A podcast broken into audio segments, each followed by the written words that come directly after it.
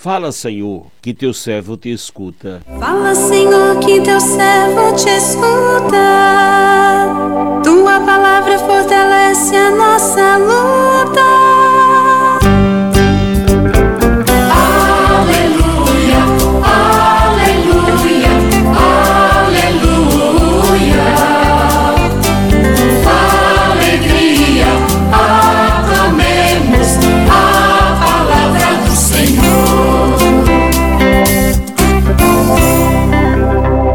Senhor esteja convosco, Ele está no meio de nós.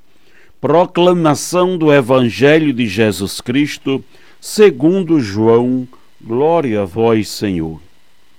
Naquele tempo, os judeus pegaram pedras para apedrejar Jesus. E ele lhes disse: Por ordem do Pai, mostrei-vos muitas obras boas por qual delas me quereis apedrejar? Os judeus responderam: Não queremos te apedrejar por causa das obras boas, mas por causa de blasfêmia, porque sendo apenas um homem, tu te fazes Deus. Jesus disse: Acaso não está escrito na vossa lei? Eu disse: Vós sois deuses? Ora, ninguém pode anular a Escritura e se a lei chama deuses as pessoas às quais se dirigiu a palavra de Deus, por que então me acusais de blasfêmia, quando eu digo que eu sou filho de Deus, eu, a quem o Pai consagrou e enviou ao mundo? Se não faço as obras do meu Pai, não acrediteis em mim. Mas se eu as faço, mesmo que não querais acreditar em mim, Acreditai nas minhas obras, para que saibais e reconheçais que o Pai está em mim e eu no Pai. Outra vez procuravam prender Jesus, mas ele escapou das mãos deles. Jesus passou para o outro lado do Jordão e foi para o lugar onde antes João tinha batizado e permaneceu ali. Muitos foram ter com ele e diziam: João não realizou nenhum sinal, mas tudo o que ele disse a respeito deste homem é verdade. E muitos ali acreditaram nele. Palavra da salvação, glória a vós, Senhor. Aleluia.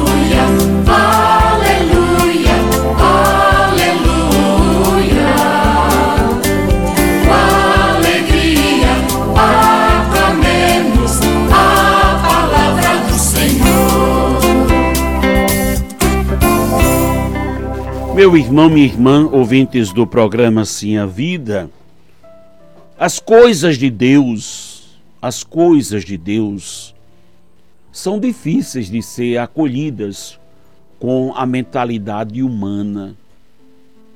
O homem é, se apega ao superficial e transitório e não assimila a mensagem que vem do céu, porque é limitado e pecador. Mesmo realizando as obras que o Pai lhe mandara realizar e das quais as Escrituras pré-anunciavam, os judeus não acolheram a salvação que também fora anunciada pelos profetas.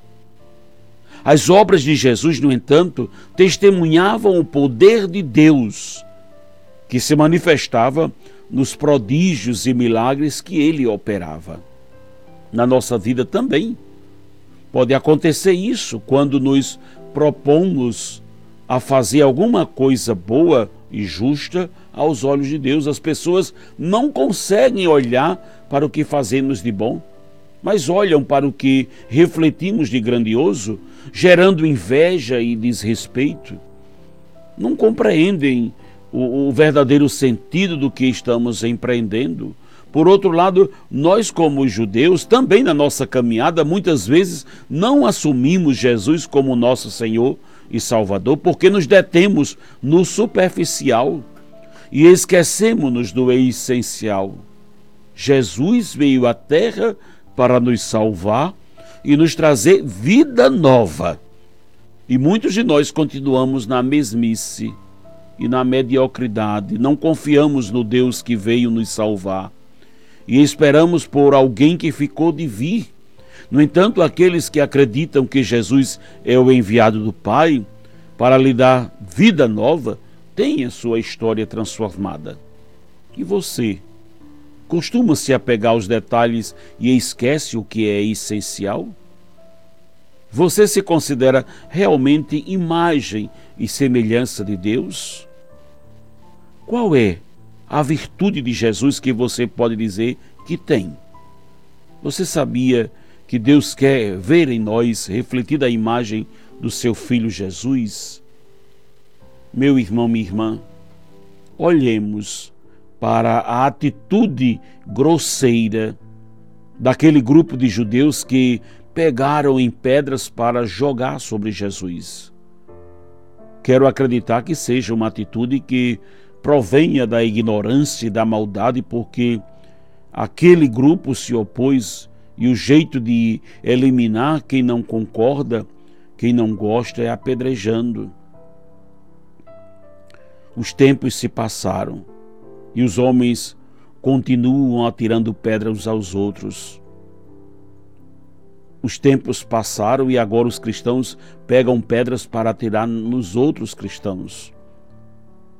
Quando não fazem com a pedra física, fazem com argumentos, falácias, palavras grosseiras, o fazem de diversas maneiras, usam os espaços para lançarem suas artilharias, os espaços nas redes sociais, onde cada um pode se esconder como pode, e ali usam de artimanha de jogar pedra uns aos outros. Veja que essa atitude nunca foi e nunca será dos verdadeiros discípulos de Jesus. Os verdadeiros discípulos de Jesus foram apedrejados como Estevão como Estevão foi e morreu apedrejado, como muitos dos discípulos foram. Na história da humanidade, nunca os verdadeiros discípulos de Jesus apedrejaram os outros, mas muitos morreram apedrejados, mártires, por amor a Jesus. Hoje precisamos rever a quem seguimos, de quem somos discípulos. Os discípulos de Jesus não atiram pedras mas as recolhem para construir pontes. Os que não seguem verdadeiramente Jesus pegam as pedras para atirarem ou para criarem muros de separação, de divisão, onde se colocam, onde se sentem melhores que os outros ou, ou têm que se afastarem. Esse não pensa como, como eu, não reza como eu, não faz as obras que faço, então tenho que me separar. Os discípulos de Jesus não atiram pedras nos outros. Eles sabem primeiro escutar. Não são de acusar, são sempre acusados, escutam e seguem o Mestre. Jesus quer que, que ele vá. O Mestre Jesus vai para a cruz e é na cruz que se realiza e se encontra os verdadeiros seguidores do Mestre Jesus. Portanto, hoje nós queremos pedir ao Senhor perdão por todas as vezes em que nós nos colocamos como acusadores, né? Do lado daqueles que estão sempre de prontidão para atirar pedras uns nos outros, se fazendo juízes uns dos outros, né? e sempre usando a sentença da condenação, da exclusão, da humilhação, e nunca como Jesus, a justiça, a misericórdia e o amor. Vamos hoje pedir ao Senhor para que a nossa vida seja esta vida é, vivida é, dentro daquilo que Deus percebe, vê, Deus sabe. Eu quero ser aquilo que Deus, é, que Deus vê. Eu quero ser aquilo que Deus vê, não aquilo que o outro acha, que o outro pensa. Meu Deus, como às vezes nós dificultamos nossas relações. Há uma história tão bonita no livro História de uma Alma, escrito por Santa Teresinha do Menino Jesus. Diz que certa vez Teresinha estava indo, caminhando para a capela do convento para rezar, e uma freira parou e disse: Ô oh, Teresa, você está muito gorda. E ela saiu ali pensativa. Quando foi chegando bem próximo à capela, uma outra freira parou e disse: Tereza, o que é que está acontecendo com você? Você está muito magra. E aí Teresa ficou pensando, né? quem estava falando a verdade? Diante daquela uma que havia gorda, a outra havia magra, e ela simplesmente disse: Não, eu quero ser aquilo né, que Deus vê. Eu quero ser aquilo que Deus vê, aquilo que Deus enxerga em mim. Eu quero ser, não aquilo que o outro vê ou que o outro diz. Eu quero ser aquilo que Deus vê, né? Aquilo que Deus percebe, enxerga na minha pessoa. Às vezes nós ficamos muito preocupados em dar satisfação. Né? com não só o aspecto físico, Júnior no início do programa estava dizendo aqui que estava gordo, as pessoas estão chamando ele de barrigudo.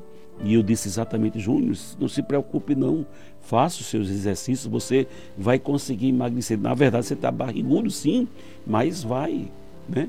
Você vai conseguir.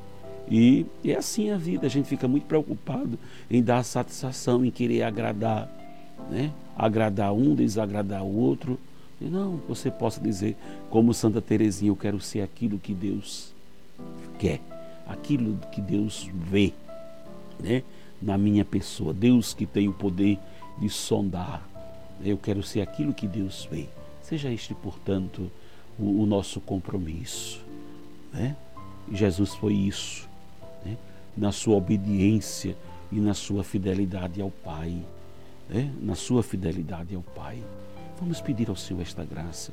De, de, de, eu sempre digo de encontrar numa atitude de serenidade o equilíbrio na forma de conduzir a nossa vida.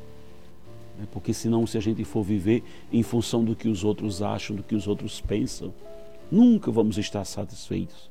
Porque uns vão estar achar que Júnior está gordo, outros vão achar que ele está cabeludo, né? outros vão achar que é isso, que é aquilo, mas cada um viva, conduza a sua vida é, mas se colocando sempre diante de Deus. Eu quero ser aquilo né, que Deus realmente quer, aquilo que Deus vê na minha pessoa, não o que os outros acham e pensam. Que o Senhor nos abençoe. Amém.